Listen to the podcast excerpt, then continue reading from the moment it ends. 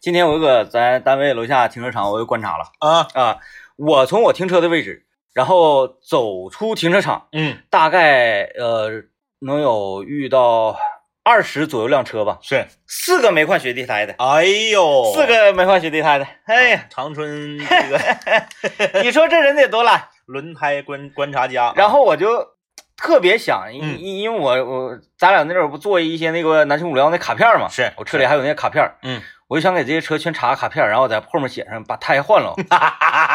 但是我又回头想一想，因为我都回到车里了，是，完了呢，由于车里我没带笔，嗯嗯我在车里翻没有笔，光有卡片，啊是，你给人车上卡插卡片，人不知道啥意思啊。呃，后来呢，我又走到楼下，我就上电梯这个过程当中，我就在想，嗯，这个嗯首先咱没有这个资格做这个事情啊，呃，他不是在咱们管辖范围之内，他可能是那啥，嗯他可能是这样的，这个有一些人，就比如说啊，有一些司机嗯不分男女嘛，很多人总愿意黑女司机，跟他没有关系嗯不分男女。有一些人车买到手，说我这个车呀，大灯、雾灯怎么开不知道，嗯嗯，不知道。对，哎，买车的时候他花钱买高配，嗯，很多功能一辈子没使过。对他家老爷们没告诉他，哎，雪地胎不也是吗？对老爷们懒，他他不知道，嗯，他什么换不换的，就就我不知道。就开，我就开前进，哎，我就开，哎，对，所以你说这个的有，这是一种我不知道，还有一种是啥呢？他就是说，哎呀，我现在去换会不会排队呀？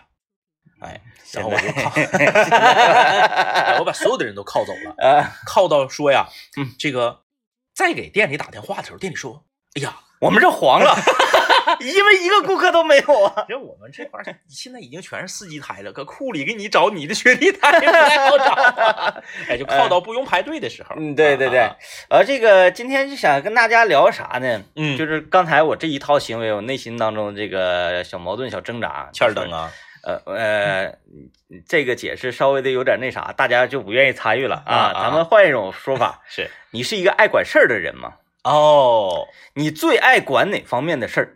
啊，然后，但是呢，这个事儿不在你的管辖范围。哎，咱不能说啊，哎，我是交通广播的总监，然后主持人节目做的不好，呃，我想要管一管，这不叫管这。不叫管事儿，对，这是在你的管辖范围之内，也而且你有这个责任跟义务去监督进行，呃，去去去管控，是对吧嗯？咱说呢，不在你的这个管控范围之内的事儿，然后你还特别愿意管，愿意管，嗯，嗯，就是你愿意管什么和自己没有关的事儿。对对对对对，啊啊啊嗯，行，我觉得咱俩都属于那种比较爱管的。哎，你是真的去管，你还是嘴上管？有一些人是嘴上管，我我想想啊，嘴上管就是属于典型的吐槽型的。嗯嗯嗯，嗯嗯，呃，我曾经做过这种，嗯，我不知道是属于真管假管哈，是，呃，就是我家楼道吧，嗯嗯嗯，烟味儿有点大，是啊你抽的，不是我，不是我，不是我，因为我呢，我觉得很危险，嗯，但是你好像你属于你在这个烟龄比较长的烟民里面，属于烟比较轻的。对。嗯然后我在家呢，这个能不抽就不抽，但凡是想抽，我就在那个抽烟机抽油烟机底下抽是啊，嗯呃，也也还可以吧。嗯但是我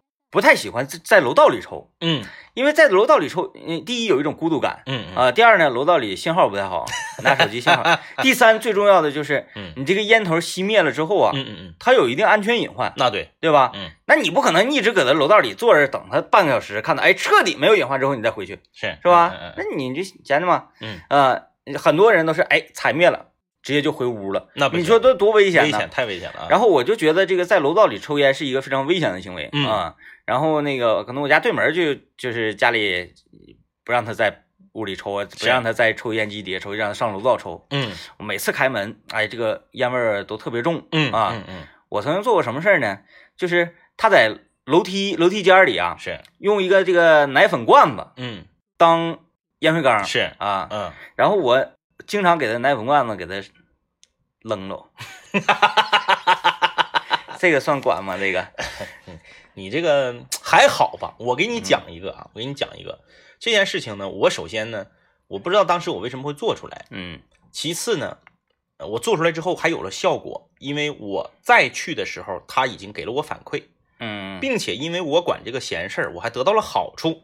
啊，哎那就很好了。在我家附近新开了一个馅儿饼羊汤馆儿，馅儿饼、羊汤、烧麦啊，嗯这是话说这是去年夏天的事儿。我呢，因为我离我家比较近，嗯。我这个人呢，因为尿酸比较高，我很少喝羊汤，我就借着这个新，因为它新店开业是有折扣的，啊，全单七五折，嗯，哎，我就借着这个折扣的油子，我寻思我去品尝一下，呃，最重要还有一点，这个是一个技巧啊，这个技在医学上嗯，呃，新开的这个馅饼羊汤馆尿酸稍微低一些，啊，因为它不是老汤。嗯差不多啊，对对，去了之后啊，几个菜点得了，我们是四个人嗯啊，几个菜点得了之后，一人一个小碗羊汤，嗯菜品是非常的不错。烧麦和馅饼上来之后，我就开始调这个佐料。嗯，你也知道我这个人啊，吃带馅儿的东西对佐料要求比较高。嗯你像你有时候有时候啥也不蘸，嗯，有时候就蘸点酱油，对对对，对不对？我蘸酱油啊嗯，我醋，这个酱油、芥末油、嗯蒜嗯，啊，就全整得了。最后嗯一块辣椒油，非常之失望。哎，为什么哪个点？细辣椒末，啊啊啊？你要这么说啊，你作为一个普通的饭店，你辣椒油是啥都无所谓。嗯。你主打馅儿饼、羊汤、烧麦，你辣椒油不行，嗯，是不是？啥也不是？嗯，我说，把你们经理给我叫来，他还有经理，有经理，啊，有有经理，有老板，有董事长，然后那个呃，就是大堂经理嘛，啊。比服务员，因为他是一个大饭店，有两层的那种啊啊，不是那种那个特别小的小馆子夫妻店。我说把你们经理给我叫来，嗯。刚开业，嗯。还红布挡着名的那个时期，嗯。哎，门口还有大拱门的时候，那你说上来就有人找经理，经理寻思不至于呀，这刚开业时候我们服务水平还没下降呢。哎。哎，来了，非常的这个呃工签啊先生怎么了？怎么我们哪哪哪个那个菜品是不满意啊，还是什么什么？辣椒面啪泼脸上，我说你瞅瞅你这个辣椒油，嗯。我说我们今天点的这个四个菜啊，是不是？都很好啊，都很好，口味非常不错，菜量也可以，嗯价钱也合理，尤其是啊新开业的时候赠送的 赠送的这一份儿清煮羊骨啊，这个味道很浓郁，嗯非常不错。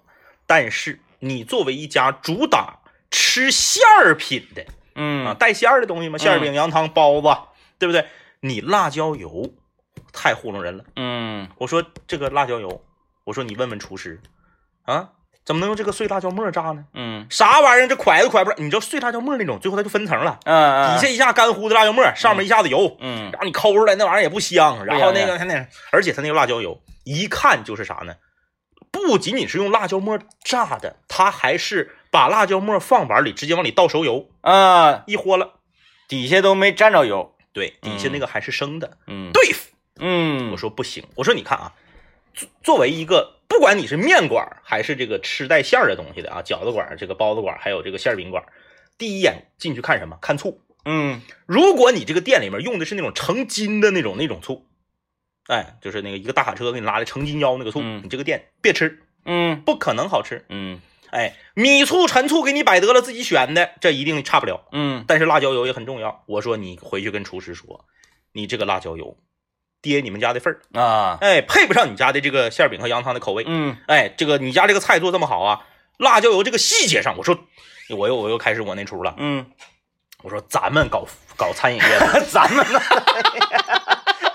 其实我跟餐饮业一点关系都没有。啊哎，我说咱们搞餐饮的，最注重的就应该是细节。嗯他说对对对，先生你说的太好了啊，我真是没注意到这个辣椒油，因为这个可能我本人我这个不吃辣椒油，我没想到。这不吃辣椒油 啊，这哎行没想到，没想到，没想到。啊我说，我希望你得到，我希望你要进一步的这个改良这件事儿。嗯啊，我也是为你好啊，咱家刚开业，对咱家咱家嗯咱家刚开业，我这来来来，是不是来品鉴一下？我啊觉得非常好，我家就在对面，就这个瘸腿了，嗯，改吧，老弟。然后马上赠送了，立竿见影啊，必须的西瓜。奔萝卜就来了，嗯，赠送俩菜，虽然这俩菜没多钱，哎，咔咔咔吃得了之后走了，临走的时候，哎，先生，那啥，那个赠赠送您一个那个就是全单多少折的卡，啊，哎，是是就是终身有效，啥啥啥的，一路给一直给送到门口，送到车上。经理，嗯，你看逮谁给谁呀，他真有可能有可能啊。等我第二次来吃时候换了，嗯，辣椒油换了，马上改变成，辣辣椒片的这种嗯。炸过的了，很香，里面还放点芝麻。好，可以，哎，那那时候心情就不错，不一样，嗯。进来就认出我来了，帅先生，来，你尝尝这个。看看，哎哎，辣椒油啊我们，厨师说了，厨师的厨师那个说对，你说的对。啊，说那个这个这这个辣椒特意炸的，嗯。哎，他那个好像是真要是炸的话，还得放点盐劲儿啊应该好像有点味儿，不是说那个就是光辣椒。他用的那个那个那种油，啊，就是花椒炸完的那个对油，油炸完花椒、大料还有葱，嗯嗯嗯，那个带香味儿的油，五香油。再吃馅饼那味道都不一样。嗯，后来我在他家就好使，嗯，去了就是奔萝卜，对，但是这个你你你这个或多或少吧，我觉得带一点点的这个所谓维权，嗯啊就是维权，呃，跟管闲事儿，管闲事儿就是这个东西，它完全没有触及到你。啊，就比如说，你看我看楼下有车没换雪地胎呢，是是是，还是雪地胎，我我就想要给他贴个条啥的，嗯嗯嗯嗯，这就他换不换雪地胎与我有何相干呢？那那倒是，呃，完全无可相干。嗯嗯但是这个辣椒油它影响你馅饼的口味了。啊对，多嗯多少多少有有点关有点关系，有点有点有点关系啊啊，。今天咱说说你是一个爱管事儿的人吗？啊，管那种跟你毫无关系的事儿啊。呃，微信留言，微信搜索一零三八魔力工厂。呃，刘老爷参加大会的时候，到底会穿什么样的衣服？哎，到底是故意把自己捯饬的特别勒儿，嗯，堵大家的嘴，不让大家说他有偶像包袱，呃还是真的就很有偶像包袱？因为开会就穿得特别的整齐。呃，我俩一致认为刘老呃刘老爷一定会穿的特别的邋遢。，对，嗯但是我们错了。嗯昨天刘老爷进屋的一刹那啊，我一看，这是经过了精心设计的。星光闪耀。对，首先呢，这个是脚上一个翻毛麂皮的尖头皮鞋，深棕色，什么叫麂皮？就是那个麂皮，就是那个眼镜布，有那种就是那个啊啊啊那个那个那个那个就就就翻毛的啊，翻过啊，那种，哎，一个这个尖头的深棕色的皮鞋，嗯，哎，尖头皮鞋你一听尖头深棕色，这一下就起范儿了。你都没有对吧？没有我也没有，摸的，对我都从来没没我从来没在那种鞋前前面驻足过、嗯啊。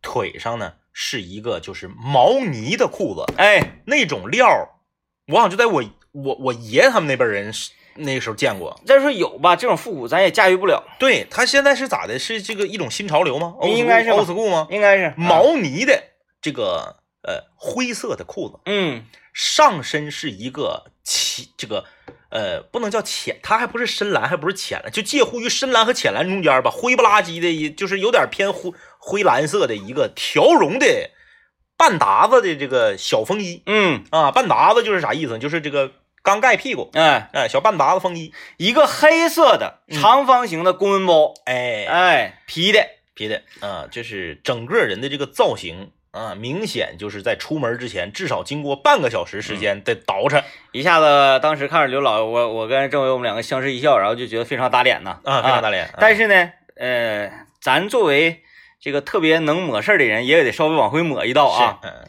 他在来开会的时候，嗯。故意来晚了，是，然后坐在了整个会最后面嗯嗯嗯嗯嗯，不引人注目的角落。哦，是这样，哎，哎，也再有一种可能是他故意来晚了，希望是大家都回头瞅，哎，谁来晚了？哦，然后看到他。哎，哎真精神，嗯。是嗯不，是？嗯。让咱们在他面前自惭形秽。哎，哎哎哎，那他还不如说想要让大家都注目的，进来之后先给桌子周他，这大家都能瞅着他 啊，印象老深刻了。哎刘老爷行啊，可以，可以，可以。就是首先就是我我我要感慨的，哎，咱俩这个就是算管闲事儿了，就算管闲事儿嗯。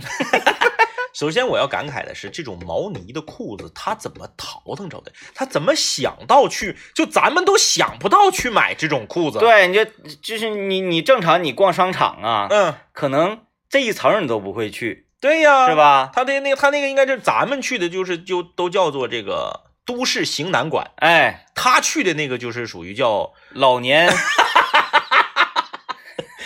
他去的那个叫叫叫最美夕阳红什么之类的，哎，这什么什么男士男士什么馆，就是啥呢？就是比如说商务对，还哎，就是他他不是说不太好，反正就是可他也可能是淘宝就搜嗯毛呢，对呀、你看他那个羽绒服也是，羽绒服也是那种，他他今年新买的羽绒服、也是那种，就是没有帽子，嗯嗯嗯，然后是那种立比较笔挺的，带个翻毛领的那种羽绒服，哦。哎，就是类似什么什么罗蒙啊，什么什么什么鸟，啊。什么这个叫什么鸟，我也记不住，就那层咱一般不都不去吗？嗯，啊，然后像什么这个海澜之家，哎，哎就是那个奋斗岭是吧？哎，对对嗯对，就是挺挺怪，挺怪啊。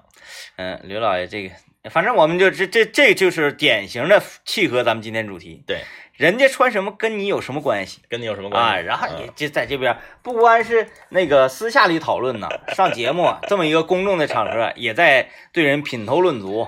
嗯哎呀，行，我们今天聊啊，说你是不是一个愿意管事儿的人？嗯有一些跟你自己什么关系都没有啊，你也愿意去这个，因为管闲事儿是个贬义词。嗯我们今天不仅仅是说这个管闲事儿啊，就是你愿意管事儿，嗯对不对？你是为他好嗯，啊，就是天生就有一个有一个呃老板心，嗯，哎，领导心，对就就是想要管。哎，我妈哎呦，典型的就是这种特别喜欢管人。嗯嗯嗯啊，管人和事儿，嗯就是为什么我要把管人放在前面呢？嗯，他不管事儿啊，他嗯要这个事儿你做对不对不管，但是我一定要管你，哦我一，定要管你这个人是，啊、因为第一，嗯他呢在家里这个兄弟姐妹啊，五个兄弟姐妹里排老大，是，可能从小的时候就有一个地位管着这些姐妹嗯。啊，然后就习惯了，嗯。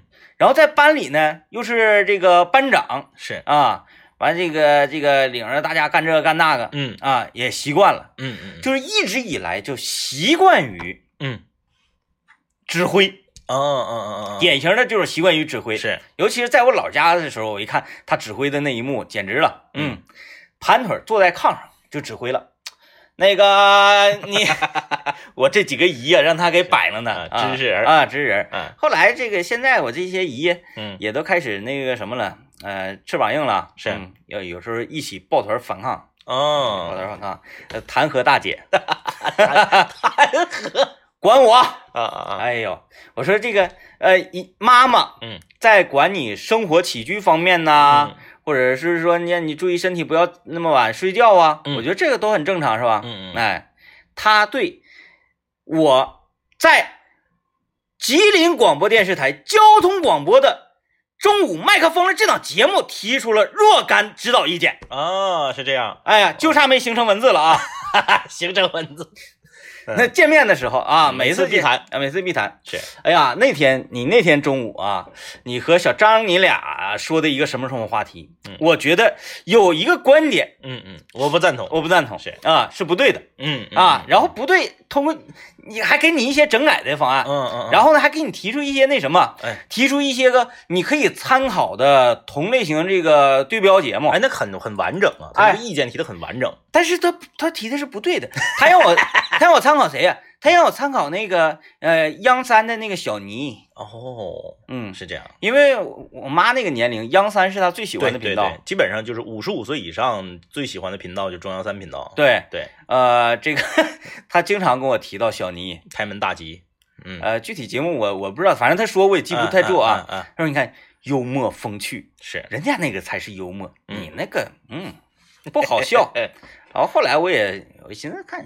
嗯，嗯不行，理解不上去，就是因为不一样嘛，不一样隔着行呢，你电视和广播，嗯，对不对？嗯，哎，这个那也可以理解，嗯。就是因为从小到大一直以来处在这个这个呃领导岗位上，啊、哎，管闲事儿，这个你说你说管闲事儿啊，就是或者是我们把这个闲字儿就去掉，就说管事儿。管人，呃，我们小区呀、我们小区呃外围墙啊，不知道为什么就总被这个小区里的人，呃，就把栏杆儿给你掰掉一两根儿，嗯，钢筋给你掰掰，然后往出钻。就是方便快，哎，对对，对不是不是说在这个疫情期间啊，疫情期间没有人干这事儿了，嗯疫情期间大家都拿铁丝儿给围上了，嗯，进来，没有疫情期间啊，就是，而且很长，就是得有那个小区从头到尾那个栏杆儿很长，得几嗯百米啊，嗯就给你弯弯四个窟窿。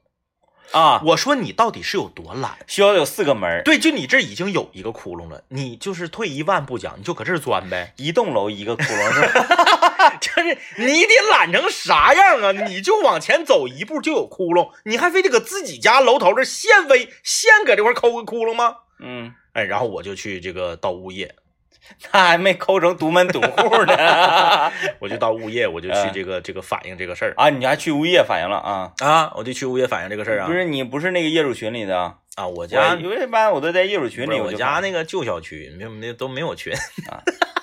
那我觉得你应该建一个。让我去，我说就是这个安全隐患问题。嗯，我说嗯那还不抵把墙全推他？那说的对。啊，我说你整四个窟窿跟没有墙有什么区别？嗯哎，说完之后，第二天物业就拿铁丝儿给围上了。嗯围上之后，过了三天就哎，这儿第一个开了，嗯 过两天第二个开了，嗯我就理解不了，说我们小区的人到底是有，到底是有多懒？嗯，你就抠一个，我能去找物业吗？你扣四个，你扣四个，这小区就等于没有墙一样是是是啊！就是这 扣四个。不是这种事儿啊！嗯你看这个，我得我得管一管。还有一个是啥呢？还有一个就是我家小区，就是那个三三道林卖六块五的那个嗯菜市场啊，啊，卖豆浆家的事儿啊。我们先进广告，然后嗯来跟大家说一说啊。今天我们说管管事儿啊，是一个愿意管事儿的人嘛。哎，接下来说我家后面这个农贸市场的这个卖豆浆的，卖豆浆哎哎，啊，他是这样式的啊。嗯，我家后面有个农贸市场，他家是卖豆腐，嗯卖豆腐、干豆腐和啊豆芽。豆芽、豆泡儿，对，啊，对豆皮儿，哎，还有那个油豆腐，嗯大家都知道吧？所有的农贸市场都有这个。嗯，我不敢说南方所有的都有，东北所有的农贸市场都有。因为它是一套性的东西。然后呢，卖豆浆。嗯我说我管的是什么事儿呢？他家卖豆浆，这大豆他家豆浆这个童叟无欺啊。首先是非常能，嗯，其次是呢便宜，一啊块五毛钱一杯，啊，那挺便宜。大杯两块。嗯啊，但是呢，他家有一个问题，就是他这个，你知道豆浆它是呃，有的人喝无糖的，啊，有的人喝有糖的。嗯哎然后呢，他他在底下整两个泡沫箱，嗯整两个泡沫箱，这个泡沫箱里面装的是无糖的，嗯这个泡沫箱里面装的是有糖的。然后呢，泡沫箱保温嘛，嗯然后说你给我来一个豆浆，他打开泡沫箱，递给你个豆浆，递给你个管，是不是这个流程？嗯，我说你不要这样，啊，怎么呢？影响你这个销量。为什么？你呀，把豆浆放到一个大桶里头，啊就是那个这个这个这个，嗯、有那种保温的大桶啊，知道不是不像咱那保温饭盒那个铁桶中间中空那个，知道哎咱咱小时候在班级里接奶那个对啊，大桶。我说你把豆浆放到大桶里头，不要分有糖和无糖，整两个箱，瞅着 low。嗯哎，谁要豆浆，你现给他拿杯打，嗯然后要糖现往里蒯糖，拿那个有个杆儿往下一压，那个机器，嗯。咔不就给封上了吗？感觉新鲜。感觉新鲜，嗯。其实是一样的。嗯。你哪怕一瓶一杯多卖多卖五毛钱，大家都觉得这个这个好。啊，哎，往心里去了吗？没有，啊，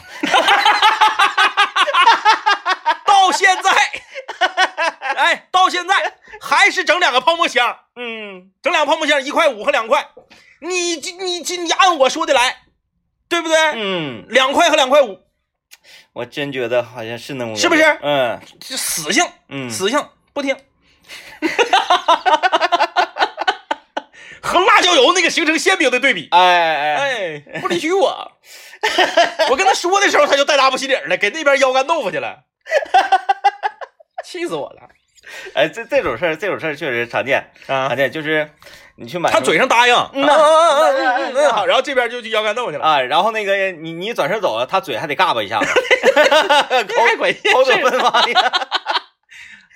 这没毛病。嗯就我说那个，他他肯定是这个，就是从消费者的角度，肯定是那样体验更好。嗯，嗯，还有就是咱经常去吃饭的什么什么的，就给那个这个菜提出一些奇指导怪的意见性哎哎提指指导性意见什么的。嗯，厨师都芬芳你。啊，是，你像那个什么，原来咱们经常去呃师大食堂吃那个炒饼嘛，是嗯，嗯，其实炒饼这个东西啊，它有另外一个叫法叫焖饼，哦，在这个中原地区啊，河北、河南这个这个地区啊，嗯尤其是在河北，它叫焖饼，是，就是焖饼的这个制作方式，嗯，呃的好吃程度要远远高于炒饼的他那。个焖饼那个饼，他那个为啥那个丝儿那么细呢？他那个饼是是跟咱那个饼不一样，不是咱这个油饼，是不是？呃，就是油少一些的饼啊而已啊，其他都是一样，都就你给切细点丝儿呗，切细点丝儿啊。我跟他讲，我说这个焖饼这玩意儿别放大头菜嗯，啊，你用豆芽是，啊，嗯，然后这个别整那么多什么，哎呦香辣肉丝炒饼，嗯，有什么香辣这个丝炒饼来一个，哎，嗯然后什么红烧肉炒饼，嗯有什么茄子炒饼，不，嗯，焖饼就只是豆芽，还有鸡蛋，带一点肉丝儿，嗯哎，鸡蛋那个都是外加，嗯嗯，外加鸡蛋，是，正常就是这样，肉丝儿放里，哎，嗯，嗯豆芽放里，嗯夸夸翻炒几下之后，饼丝儿往顶上一铺，沿着锅沿儿，嗯撒点酱油，是，锅盖一扣，打上火，嗯。啊，就是这这个火稍微大一点，嗯。然后焖它这个三十秒是，啊，打开锅盖，不要搅拌，嗯。之后蒜瓣、蒜末直接扔在顶上，是。香油滴一些，是，咸盐、味素，夸夸夸出来，哦，是这样，味道特别好。是，炒完了之后，尤其你你那那咱炒啊，完还有有时候往里放点水，嗯嗯嗯。炒的嫩乎黏糊的，嗯，是，那就不是就失去这个这个感觉了。了，坨，哎，坨，我是一个在河北地区这个这个待过很久的人，是，就我对这个焖饼啊，嗯。简直了，那那太了解太熟了，嗯。怎么个吃法什么的太熟了。嗯。我这见着有那个炒饼的，一看，哎呀不对劲儿，放水了嗯啊。这玩意儿千万不能放水，出锅的时候再扔蒜瓣跟香油，把这个味儿提起来，嗯。就这么简单一个东西。我每次遇到有饭店做这个，我都给他提意见。啊，哎，我说真正的啊，它这个原汁原味的应该这么来，哎没人听啊，对，嗯，没人听。包括火锅鸡也是芬芳你，啊，分放他 背背背背着背着分发背着芬芳啊，，还有火锅鸡也是嗯嗯嗯，那个。我在河北，那那吃正经是吃了正经吃了好几年的火锅鸡呀、是，啊！嗯我吃火锅鸡那个顿时，那火锅连起来都能绕这都赶上自由大陆这么长了，绕地球一周，那有点吹啊，那有点吹啊！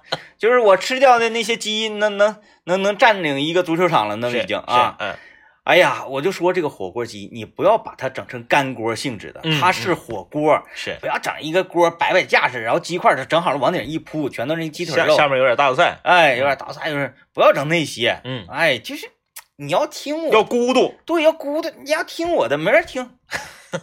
完，你看长春的火锅鸡全是这样，包括咱们的室友，对，那咱们是室友熊猫，第一个把火锅鸡引进长春的，他改良了，嗯嗯然后嗯，大家就都跟他学，对。哎，然后我就提出就是正规的啊，他那个嗯原汁原味的，没人听。包括咱的咱的室友，他我说他也没往心里去嘛，反正现在他也没开业，你看没开业吧？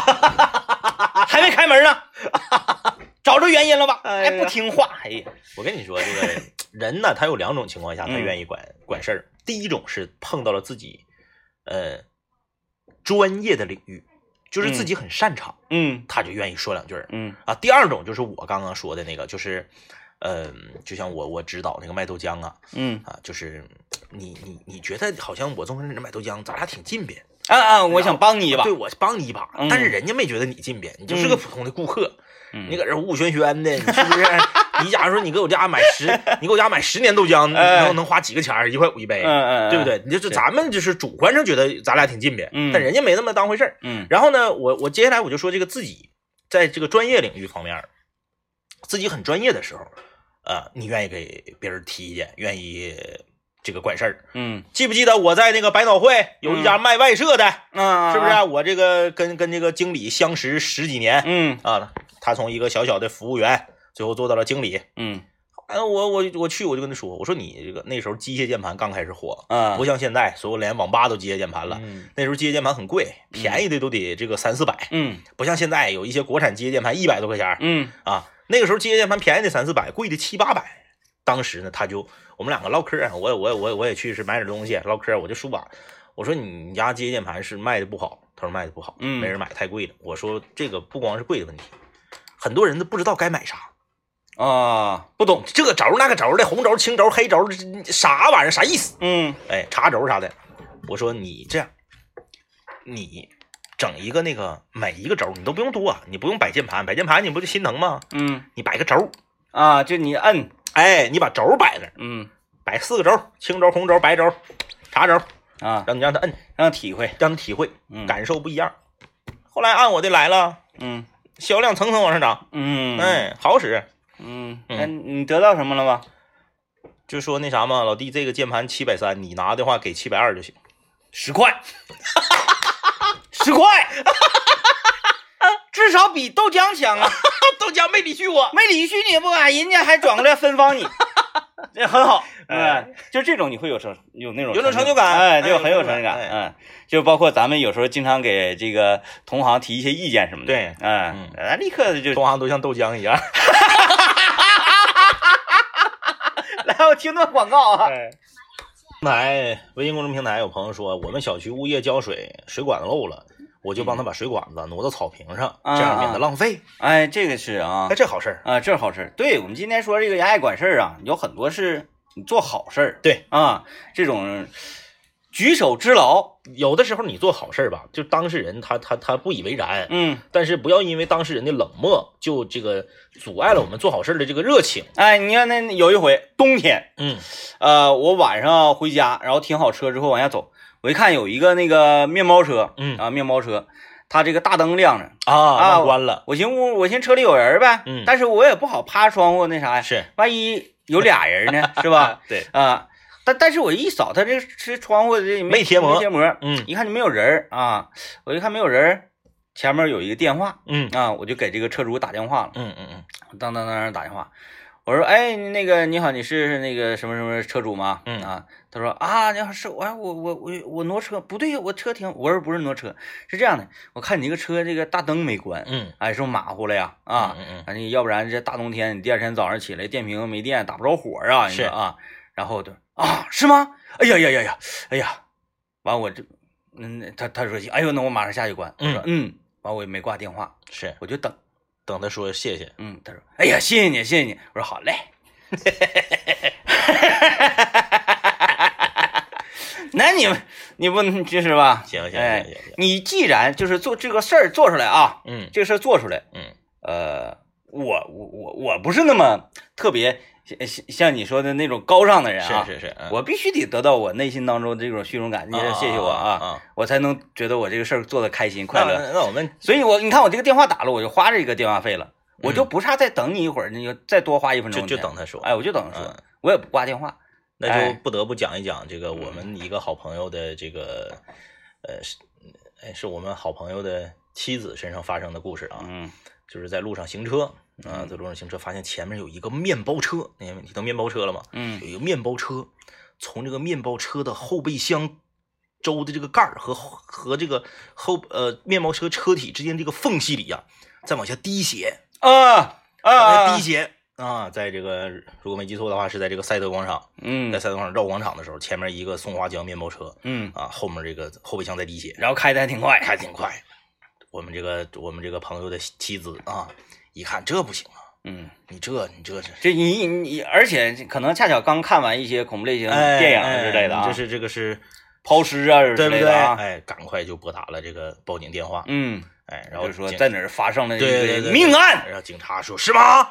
就这么恶劣的案件，大白天大白天开着面包车，啊就就在城市里面滴血，这也太太夸张了。说这么的，女士你在哪里？你告诉我们你准确的位置，然后你千万呢，你不要走开，你就跟着他、啊，跟着他。后来那个人家后面拉的是肉，嗯，嗯，就是化了。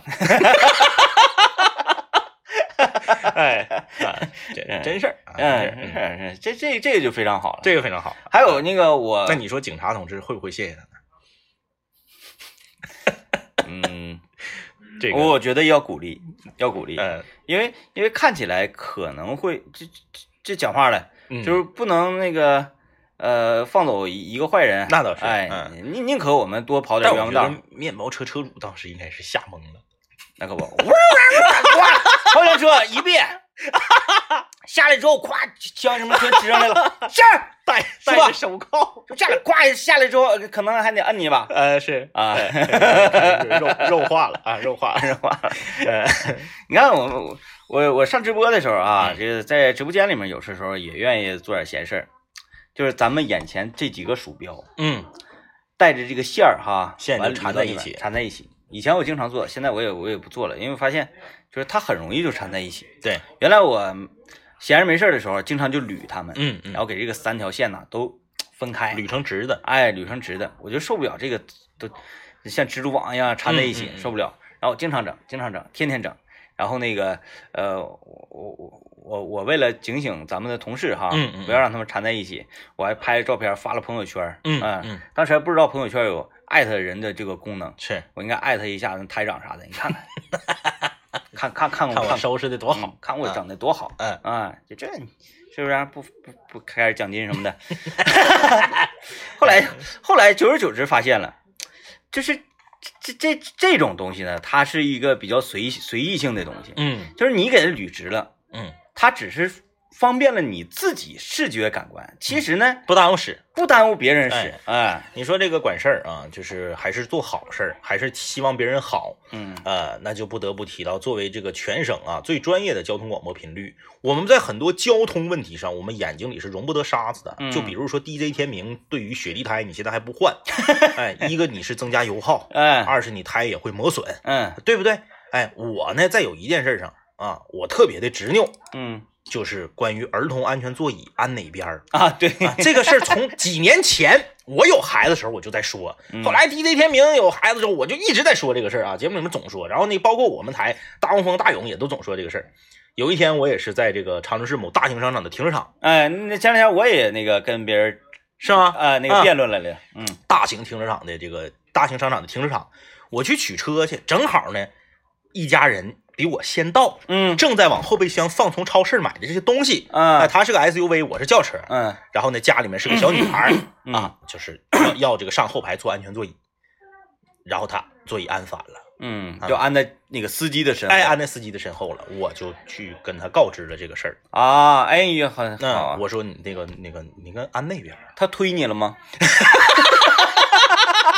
然后那个那那个那个，因为他是一家三口啊，啊，这个男的呢，刚开始就有点好像就是好像要削我，就那嗯。意思是你要干啥？嗯。哎，然后这个女的呢比较比较和善一些啊嗯，那小朋友和女的都比较和善一些，然后就是啊啊啊是吗？啊，那那个那啥谢谢，嗯，然后就跟豆浆一样，就是开车走，芬芳一下对对对，也也也没换也没什么的，嗯，就是在这里，哎那不是，那你说没说这个呃原理？他没给我机会，啊他就说谢谢谢谢，然后就把车门关上。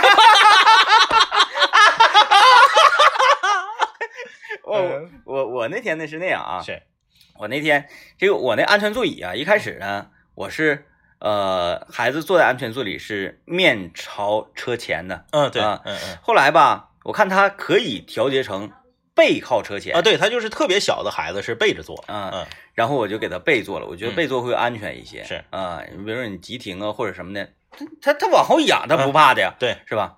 完了，这个那天我发一个照片在微博上，很多人就留言了，评论了，说是。哎，这人坐车多迷糊呢！你这安反了，你这安反了。是是。然后我就小小那个小辩论了一番。是，嗯嗯嗯，我当然我我我不会像你那样，我就说你百度去。就是在在这里就是特别要提示一下所有正在收听我们节目的朋友啊，安全座椅是应该安在儿童安全座椅是应该安在副驾驶的正后方的嗯啊。当然，你如果开车在日本和香港，嗯那你正好是跟跟在这个内地你是反过来的，嗯，因为他们舵是在右面，嗯啊不是啊对，舵是在右面，就是说啥呢？你永远是安在副驾驶的正后方。嗯为什么？因为有有两个原因啊。第一个原因是，如果是对向车和你发生碰撞，驾驶员下意识的会往自己的右面打舵躲，嗯那么撞击将直接发生在驾驶员的正后方。嗯所以，儿童安全座椅放在这里面是非常危险的。嗯哎，你没见过说你在右面开车，你对面来车你往左面躲的吧？没有，嗯没有没有人都是下意识的往自己的车道这边打舵。嗯哎，所以这是第一个原因，就是它是呃驾驶员的正后方根本就不安全。嗯这就是为什么你买迈巴赫，你买宾利，你买劳斯莱斯，老板位为啥都在副驾驶后面？嗯，你就想吧，你自己想，那是啊，我们单位领导说了，就坐司机后面最安全，那都是老一辈儿嗯老司机的这种呃旧思想了，嗯这个是不对的啊，要把安全座椅放在这个副驾驶的正后方。还有一个是啥呢？你看说明书，嗯它安全座椅是有说明书的，嗯它那个方这个方向安全带穿的这个方向画的明明白白，是让你从右往左穿安全带，嗯，然后插到这个卡扣里。哎，就是你通过这两个，你这你就别犟了，别嗯犟了啊！再有就是你放在那个副驾驶的这边啊，你咱都是靠右停车嘛，哎你靠右停车，一开车门，孩子直接从安全座椅就上到马路牙子上了。哎，对，安你也全，你也不至于说你 你在驾驶员的后面，你还得看身后有没有车。对，然后妈妈啥的下来了，还得在快车道这边撅个腚，把孩子往出抱，哎，很危险。对对对，哎，而且如果是你一个人带孩子的话，一个人带孩子，如果孩子比如说渴了、饿了或者怎么地呀，你把车靠边一停，他在副驾驶的正后方，你作为司机，你拉好手刹之后，你一回手，你递给他个奶瓶啊，递给他啥，他也方便。比在你后脑勺正后面要方便。我问一下，老爷们干啥去了？为什么要自己一个人带着孩子出去？老爷们那么忙吗？多大的企业呀？总之就是这个，希望这个在呃呃商场、停车场这这一家三口嗯和我们家后面的这个菜市场的这个卖豆浆的这个摊主啊，听到今天的节目 啊，你们可以把之前分房我的话收回。还有人留言说啊，管闲事儿啊，我最愿意管我妈用拼多多了啊，然后真是很生气。但是我想想，她就是用拼多多，跟我又有什么关系呢？对你，你想开就好，你越管，她越逆反心理，逆反心理。逆反心理哎，就是当咱们的妈妈到达这个年龄段的时候啊，你越管她，她越不干。嗯，哎，我妈嗯，终于把拼多多卸载。那天我给你看的消息了啊，对对看了嗯是群发的消息，说我彻底的离开拼多多了。你们以后不要再给我发任何的链接，我不会帮你们点红包的，不帮你们砍价了不！帮你们砍价了。嗯呃，为什么呢？就是因为我不管了。嗯嗯，哎，你拼呐。然后他经常给我发这个链接，哎嗯，我就我就我也给你砍，是，但是呢，我砍完之后我不签到，嗯嗯嗯嗯，哎，但是我就把这个位置占了，是，就让你打不开这个红包，就让你砍价不成功。